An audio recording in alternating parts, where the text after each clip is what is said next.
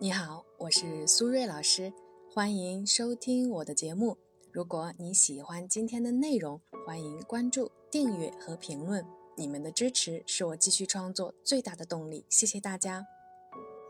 今天我想和大家分享的内容呢，是通过学习目标管理法，让你心想事成。因为呢，我发现啊，很多来咨询的朋友存在一些比较共性的问题，比如说抗压性比较弱，导致呢情绪起伏波动会比较大。当事物的发展不符合自己的期待的时候呢，就会很焦虑、不安、失眠，严重的甚至会发展为心理或者精神类的疾病。所以呢，我想通过今天的节目，给大家提供一个简单有效的方法，从根源上改善这个问题。如果呢正在听节目的朋友对于这个话题有自己独特的观点，欢迎呢分享在我们的评论区。如果你也遇到了一些心理或者情感的困惑，也欢迎呢添加我的微信 b h 苏瑞和我来聊一聊。再说一遍，我的微信是 b h 苏瑞。回到我们今天的主题，首先什么是心想事成呢？很简单，就是事物的发展符合你的期待。这就是心想事成。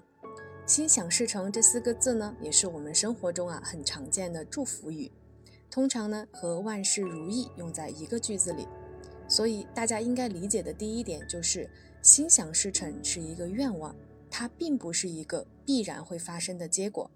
但是呢，我们可以通过目标管理法来分解我们的愿望，从一些小事情做起，逐步的达到我们想要的结果。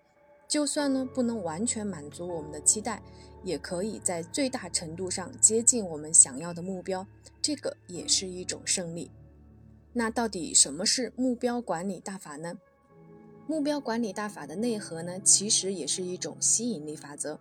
最简单的理解为呢，以结果为导向，明确自己想要什么，并且坚持自己的目标。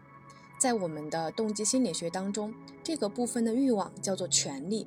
权力的定义是想要影响和领导他人的欲望，所以呢，权力需求比较高的人呢，通常就会比较有主见和坚持，做事情呢注重结果和效率，喜欢掌控的感觉。所以呢，权力需求高的人在生活中更容易成为领导者，是因为他们的天性就是想要影响和领导别人。但是，并不是每个人都想要成为领导者，也不是每个人都会欣赏这样的人。不过呢，我觉得高权力的人身上有一个我们每个人都可以去学习的特质，也就是目标感。而抗压性比较弱的朋友呢，最常见的问题就是，当遇到问题的时候呢，常常会被情绪所淹没，忘记了自己的目标是什么。所以，这种目标感其实啊，也是我们抗压性比较弱的朋友最容易缺乏的一种能力。在我看来呢，目标管理大法适合每一个人。那具体应该怎么做呢？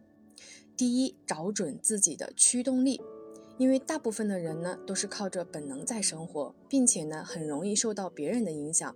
所以呢，我们要学会带着觉察能力去生活，找到自己的内驱力。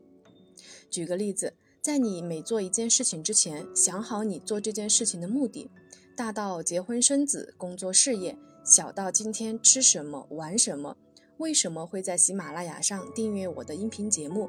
这些选择的背后，都是有一个我们内心深处的欲望所驱动的，也就是我们为什么要做这件事情的原因，并且呢，我们可以经常提醒自己。比如说，我是一个胖子，别人呢都觉得我应该减肥，但是我觉得自己并不是那么爱美，所以呢总是坚持不下来。但是有一天，医生和我说，如果我再不减肥，将来会容易发展为高血糖、高血脂、冠心病、糖尿病和睡眠呼吸暂停综合症等等。总之就是会很容易死掉。然后呢，我就一下找到了减肥的动力了。所以呢，每当我坚持不下去的时候，我就提醒我自己，我为什么要减肥？不是为了漂亮，是为了健康。第二。实现目标有三步：第一步，确定自己的目标；第二步，制定计划；第三步，定期复盘。比如说，确定目标，我到底要减重多少斤？制定计划，用什么样的方法去减肥？每周复盘，上周没有达到减重的目标，原因是什么？下周怎么改进？在这个过程中呢，一定会有各种各样的人和事可能会让我分心，比如工作上有同事不配合我的工作，或者家人朋友因为一些小事总是絮叨我等等，这些事情原本都会让我很烦躁。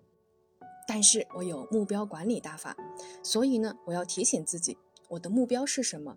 我今天该做的事情都做了吗？我不能呢，因为目标以外的事情浪费自己宝贵的时间和精力。而当我最终通过努力完成目标的时候，我就会发现，当自己专注在一件事情上的时候，我在生活中啊，大部分的负面情绪都被转移和化解了。这个就是目标管理法可以带给我们的力量。它呢，就像是太阳，你靠近它，自然就会被它的光照耀。于是你全身都会变得温暖而有力量。所以，与其呢总是期待别人来满足我们的心愿，不如通过目标管理大法，自己给自己赋能。你会发现，其实你一直都很棒。以前呢，只是被负面情绪的乌云遮住了太阳的光。